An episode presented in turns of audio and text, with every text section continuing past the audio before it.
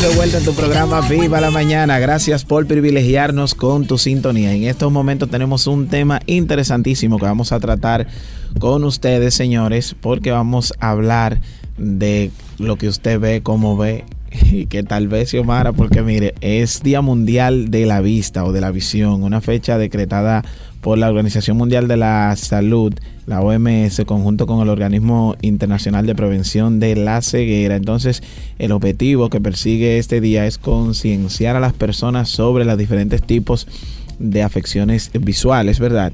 Y sobre todo prevenir que las personas tengan consecuencias drásticas en, en, cuanto a la vista se refiere. Muchos de los problemas de la vista son prevenibles, ¿verdad? Como la mayoría de las enfermedades a tiempo. Claro y con el buen cuidado y de eso vamos a hablar aquí. Claro, la prevención es fundamental. Así es. ¿Saben, Melen y, quienes nos escuchan que el 80% de la información que recibe nuestro cerebro, la doctora me va a decir ahorita, yo lo leí por ahí, es visual. El 80% de lo que recibe nuestro cerebro es visual. Entonces de ahí la importancia, señores, de tener una buena visión. A propósito del Día Mundial de la, de la Vista, de la Visión, vamos a hablar con la doctora Rosana Mejía Franco, cirujano oftalmóloga, nuestra amiga de Viva la Mañana. Bienvenida, buenos días, doctora. Muy buenos días. qué bien, lo dijo así, como, que está en Viva la eh, Mañana. como debe ser. Es, como debe ser, Viva la Mañana. Ay, qué bueno, qué bueno. Vamos a hablar, señores, el tema es concienciando sobre la salud visual. Este día, precisamente, ¿Cómo mira usted este día, doctora, el Día de la Salud Visual? ¿Cómo miro el Día de la Salud Visual? Yo lo miro como un día muy especial. Es un día muy especial porque a nivel internacional se trata de educar a la población en general acerca de la salud visual y lo importante que es prevenir. Y el lema que se ha eh, puesto en estos dos últimos años es ama tus ojos. ah, qué bien. Yo amo los míos. Sí. ama tus ojos. ¿Cómo tú los puedes amar? ¿Cómo tú puedes prevenir tener una pérdida visual?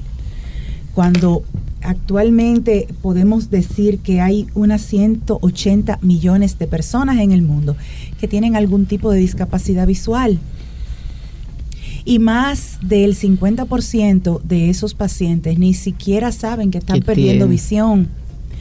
O eh, hay personas, 40, 45 millones completamente ciegos. Entonces hay diferentes tipos de discapacidades visuales y ocurren a cualquier edad. Entonces es importantísimo la prevención. Mm. Desde el recién nacido hasta el envejeciente cada una de las personas en su rango etario tienen diferentes posibilidades de pérdida visual. A un bebecito, doctora, cuando nace así, ya me lo entregan, lo entregan al papá, a la mamá o lo recibe el pediatra. Eh, una de las primeras cosas que él debe hacer es chequear su visión. Así es. Quizás no la visión como tal, porque la visión es un sentido de percepción.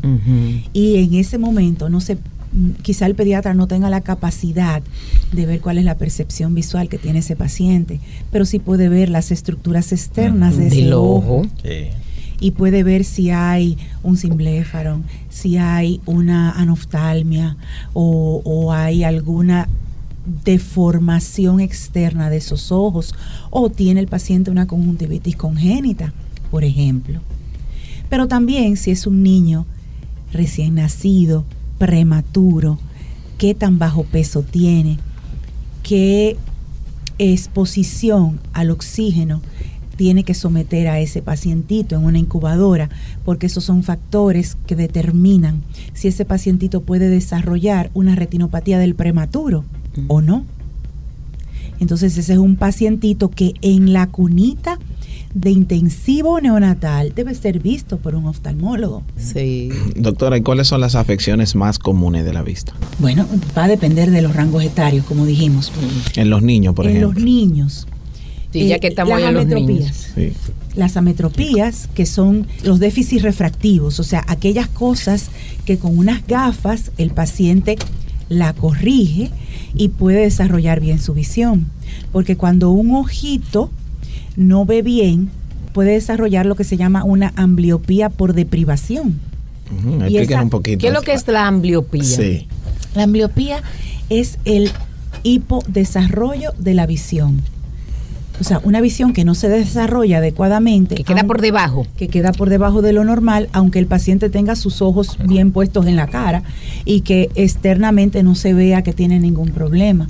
Entonces, esa visión no solamente no se desarrolla en el globo ocular como tal, sino que las vías visuales no se desarrollan y la plasticidad cerebral no se desarrolla, ya aquí en el área de, del occipital, donde están el punto de la visión Sí, Y se puede corregir esa afección. dependiendo de la edad a la que se determine esa afección. O sea que es muy importante esas primeras consultas siempre. Claro que sí.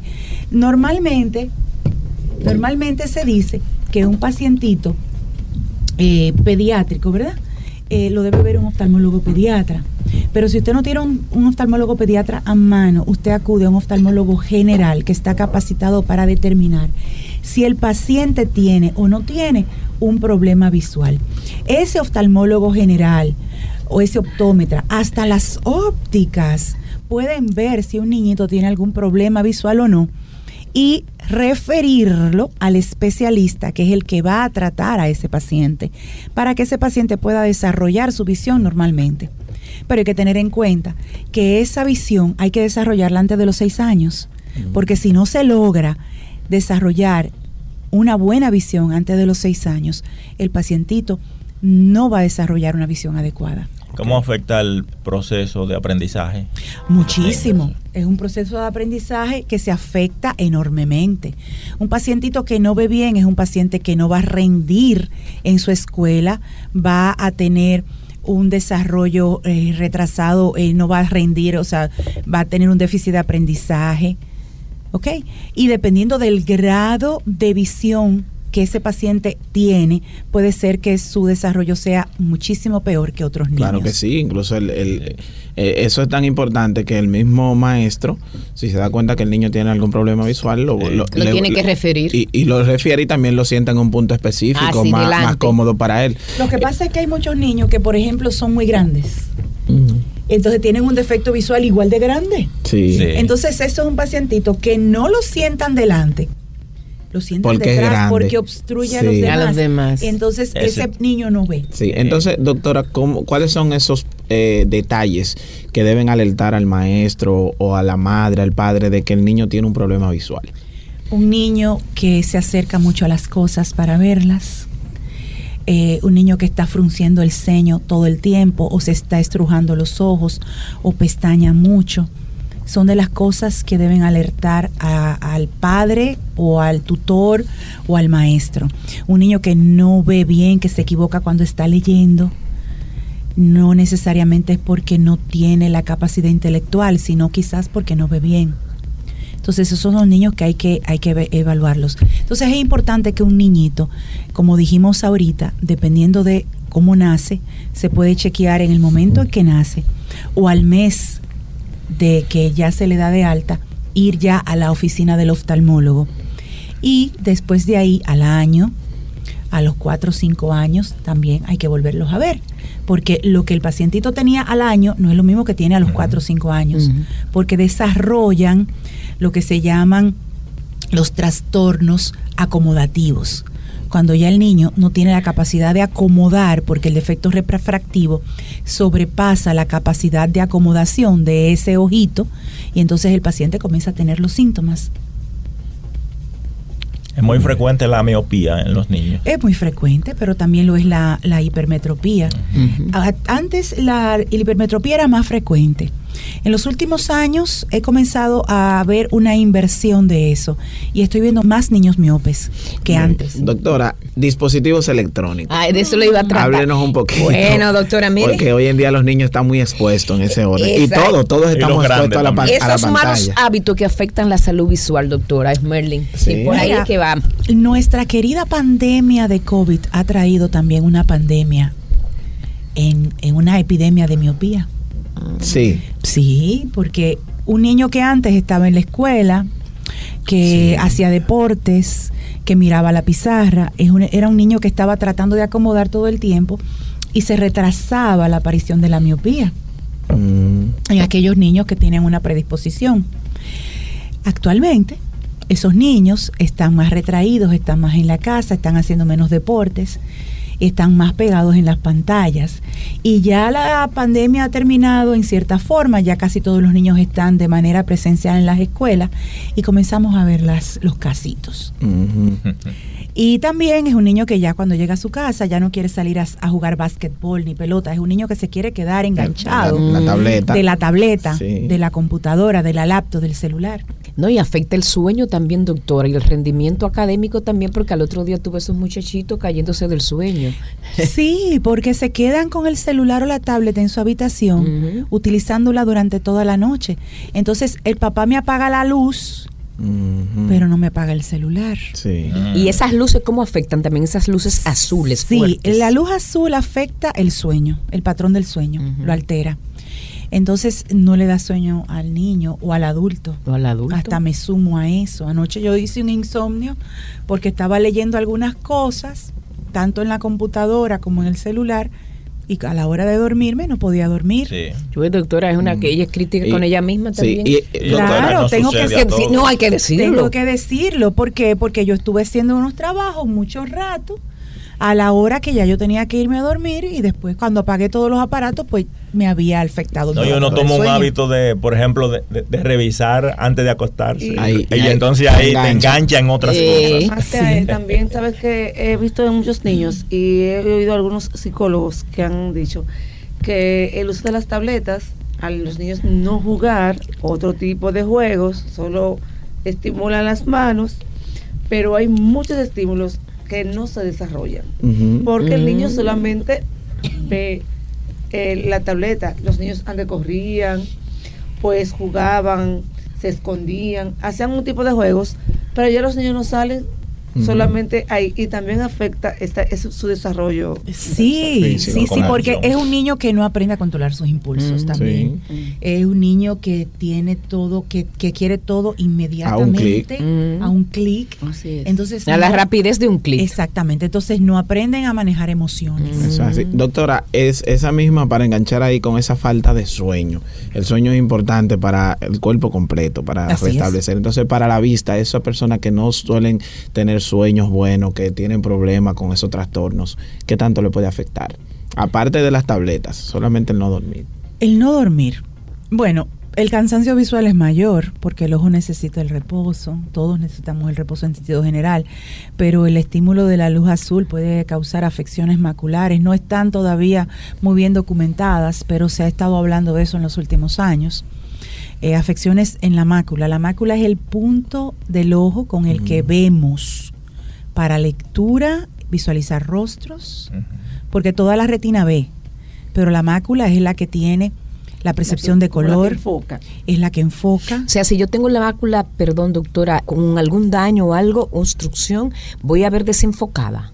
Puede ver deformado, puede tener pérdida completa, un escotoma central, que es eh, cuando no ves, por ejemplo, eh, tú ves toda la imagen, pero ves un punto negro en el centro, mm. o ves algo completamente desenfocado en el centro. Esas son afecciones, inclusive eh, en los países desarrollados, esa es una de las afecciones oculares que llevan a la visión no recuperable con más frecuencia, que son las alteraciones maculares asociadas con la edad.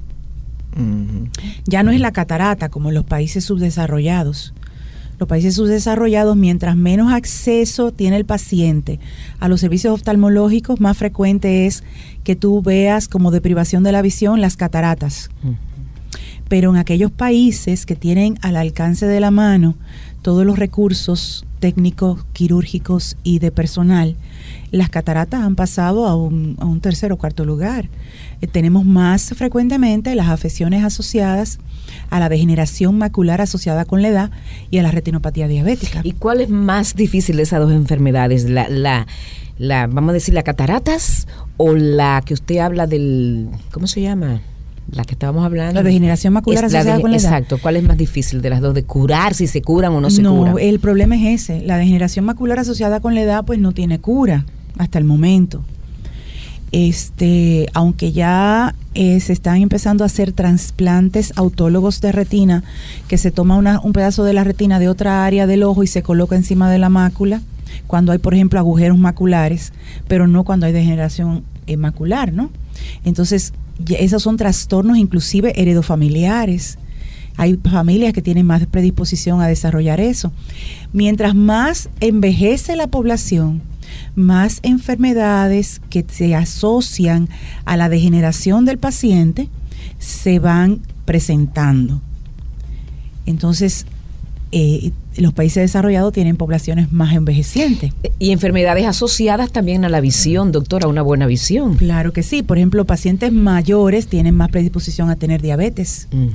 Entonces, eh, la retinopatía diabética tiene una alta preponderancia en esas poblaciones.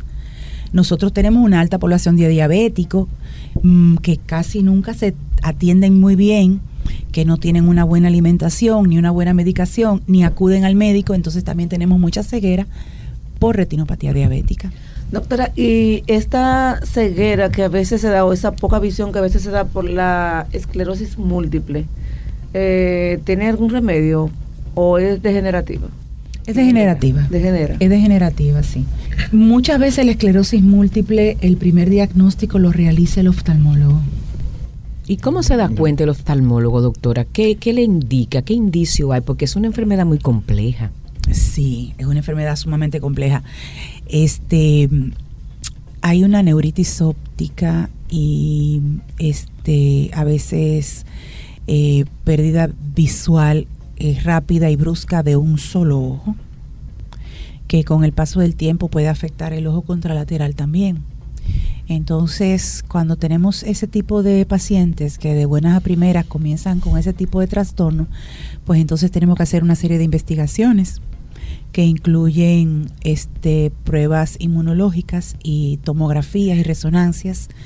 Y en base a los hallazgos, pues entonces se deriva el paciente al neurólogo. Y para que empiece el tratamiento de estos pacientes.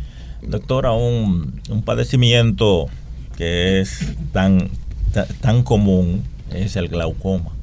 Entonces, eh, me, gustaría que nos diga eh, cuáles son los primeros síntomas, cuándo se debe uno, uno debe acudir al médico por tales o cuáles deficiencias en la visión. El problema del glaucoma es que no da síntomas. Es silente, doctora. Es silente. Wow. Entonces, de cada cuatro pacientes con glaucoma hay dos que no saben que lo tienen. Y es una enfermedad degenerativa que no es prevenible, pero sí es tratable. No es curable, pero se puede tratar de detener el padecimiento. Entonces, si usted tiene familiares que han tenido pérdida de la visión, aunque usted no sepa por qué, es bueno que se evalúe porque la visión que se pierde por glaucoma y que se ha perdido al momento en que el paciente llega al oftalmólogo es una visión que no se va a recuperar. Entonces un paciente puede tener una 20-20 de visión y estar perdiendo la visión a causa del glaucoma.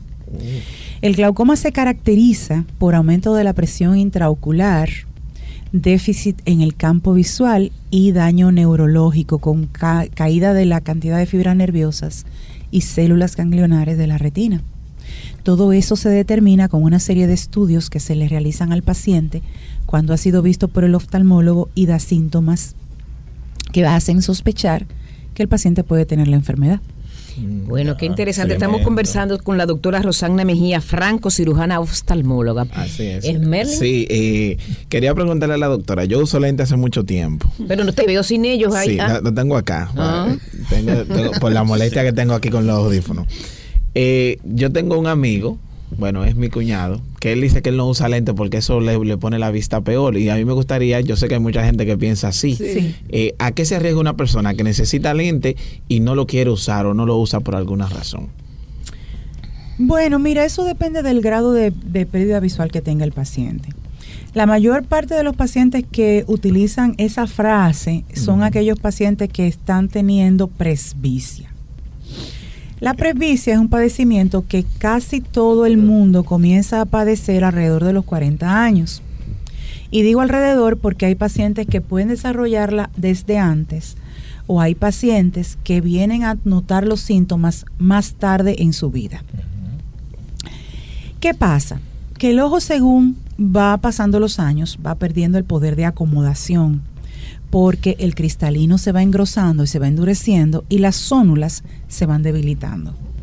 Entonces, las zónulas son las que hacen que el cristalino cambie de forma. Si tenemos una zónula debilitada por la edad y un cristalino engrosado por la edad, pues entonces cada vez es más difícil acomodar. Entonces la visión la va perdiendo paulatinamente el paciente. Cuando un paciente comienza a usar sus lentes, comienza el ojo a entrar en una etapa de reposo. No estoy tratando de acomodar porque ya yo tengo un lente que hace eso por mí. Por mí. Entonces tengo menos dolores de cabeza, tengo menos cansancio visual, tengo mejor visión y puedo desarrollar mejor mi trabajo. Ahí está. Doctora, pero una, le quiero hacer esta pregunta también ahora. ¿Quiénes son candidatos a operarse cuando dicen que a quitarme estos lentes, me quiero quitar estos lentes, esta salcafandra. La gente habla y dice así, pero no todo el mundo califica para una cirugía, para ver o sea, ¿cuáles son los que califican para quitarme los lentes? Bueno, es que para saber eso hay que ver el defecto refractivo que tiene el paciente. Por eso mi pregunta. Exacto. ¿Qué defecto refractivo tiene ese paciente? ¿Ok? Hay cirujanos refractivos que dicen que cualquier paciente puede ser sometido a una cirugía para quitarle los lentes. Cualquiera siempre y cuando cumpla con una serie de parámetros, que no sea paciente con antecedentes glaucomatosos, que no sea paciente con retinopatías diabéticas y que tenga una córnea que acepte esa cirugía refractiva. Cuando se dice que acepte esa cirugía refractiva es que el, lo que se va a hacer en la córnea, que es una ablación del tejido estromal de esa córnea, no lleve a la córnea a tener un grosor por debajo del mínimo que el ojo necesita para que esa córnea se mantenga sana. Yo pensé que le implantaban como uno cristal era o algo. Eso es cuando se hace una cirugía facorefractiva. Es otro tipo de cirugía mm. que se puede hacer para quitar los lentes que inicialmente se realiza en aquellos pacientes que ya tienen esclerosis de cristalino, o sea, que están desarrollando o ya han desarrollado una cataratas. Esos pacientes se les coloca un lente intraocular. Y, ese, lente intraocular corrige el defecto refractivo y el defecto que ha causado la opacificación del cristalino. 100% dejar de usar lentes. Eh, casi, mm, casi ningún paciente al 100% deja los lentes, pero sí la necesidad de tenerlo todo el tiempo puesto. Porque, por ejemplo, usted tiene, no tiene los lentes puestos, pero usted puede ver la computadora, puede ver el celular, quizás pueda ver los titulares del periódico y algunas letras que no sean muy pequeñas, pero para verlas con nitidez tenga que usar entonces los lentes, pero ya no sea eh, dependiente de ellos, como es el caso tuyo. El mío, soy dependiente, pero tengo una amiga que se operó, le digo, que parece que tenía la opaco, el cristalino y esto, y ella se ve muy bien y calificó para la cirugía y ya no anda con esto y me dice, mira, me siento feliz, mis ojos están diferentes, me maquillo, me veo mejor. Claro que Doctora, también eso influye. Mire, doctora, vamos mm, a, hablar también un poquito de la alimentación, ¿qué cuánto influye una buena alimentación en también en la salud, en la visión? Mira, una, una nutrición balanceada es indispensable. El paciente tiene que comer eh, de todo un poco, tiene que comer pescados, tiene que comer mariscos, tiene que comer eh, carnes, tiene que comer vegetales, eh, porque el ojo necesita zinc, necesita selenio, necesita licopene, santinas y una serie de nutrientes, los omegas, que el ojo necesita para tener todos los minerales y las vitaminas que el ojo necesita para funcionar bien. Entonces, los frutos secos, el pescado, eh, todas esas cosas, los brócolis, que a la gente odia casi siempre y a mí me son tan buenos. Tan nutritivos. Exactamente. Entonces, todas esas cosas son importantes para la salud visual. No es solamente la zanahoria. Eh, Que la gente las- siempre las relaciona. Porque la zanahoria es rica en vitamina A, pero no es la única que el ojo Eh, no necesita. es la única. El ojo necesita vitamina E. sí. Claro. Necesita omega 3, necesita las otras que acabo de mencionar, el zinc, la vita- el complejo B, la, la, la zeaxantina, la luteína. Todas esas sustancias el ojo las necesita. Mira, ponle brócoli a la, con la con zanahoria. Oye, a la, oíste, a la ensalada es Merlin. ¿Sabe, doctora, que, que con el, el asunto de la, de la presbicia, naturalmente a mí requerí de, de lentillas, pero siempre que me hacen, que me, me, me hacen los eh, las pruebas, pues entonces eh, yo veo a veo a, a distancia larga, pero me he hecho todos los análisis para el asunto del glaucoma, en virtud de que en mi, mi familia, por ejemplo, mi mamá fue prescrita con glaucoma y la doctora, o sea, los especialistas no dan, no dicen que no que, que no me pueden recetar un tratamiento para eso y la última vez que fui a la a, a renovar la licencia, sí ahí me, me detectaron la visión que estaba defectuosa para manejar de noche. Sí, entonces ahí, pero eh, y yo he notado, no sé si es complejo y eso, que estoy disminuyendo. Es lo normal. Sí. Es lo Mm. normal. Todo el ser humano, según va avanzando en los años, se va degenerando en todos los sentidos y el ojo es parte del, del- del cuerpo entero. Entonces, ya un paciente va necesitando lentes, aunque sea para conducir, para leer, aunque para su movimiento del día a día no tenga que tener el lente puesto en la cara. Eh, la- lo que pasa también es que las computadoras y los celulares pues tienen los trucos de agrandar las letras. Entonces a veces nos engañamos nosotros mismos y, y no queremos utilizar los lentes, pues los lentes no son cómodos. Usted tiene que ponerse un lente que le pesa en la nariz, que le moleste en las orejas, Claro. que tiene que aprender por dónde va a ver cada cosa, porque una cosa es ver de lejos y otra cosa es la, la distancia intermedia y otra es la cercana, que para caminar tengo que mirar por una parte del lente Sí. y para usar mi computadora por otra. Entonces es un proceso que el ser humano tiene que aprender a adaptarse a esos cambios y aceptar los cambios. Doctora, ¿y el ojo seco? ¿Cómo tratarlo? Mm. Mira, la superficie ocular es nuestra primera superficie refractiva y debe tener una capa húmeda que es la produce la lágrima. La lágrima tiene diferentes componentes, un componente mucoso, un componente lipídico y un componente acuoso. Cada parte del ojo secreta un tipo diferente de esos componentes. ¿Ok? Entonces tenemos las glándulas de 6 de mebomio, la de mol, tenemos las glándulas eh, lagrimales accesorias y tenemos las mucinosas y tenemos la glándula lagrimal principal. Y el, todas esas glándulas tienen que ir secretando, cada una por su parte, para formar la película lagrimal. ¿Cómo está de intacta esa capa superficial del ojo y cómo está la producción de cada una de esas glándulas? Va a determinar que usted tenga una buena película lagrimal o tenga ojo seco. Las actividades en las que usted se somete a diario también influyen en eso. Si usted está en ambientes como el aire acondicionado que saca humedad del aire, usted va a tener más ojo seco. Si este usted está- ambiente aquí bien frío nos puede producir ojo Claro seco. que produce ojo seco. Entonces, usted también está con el ojo abierto, eh, mirando una pantalla fija, usted va a tener más ojo seco.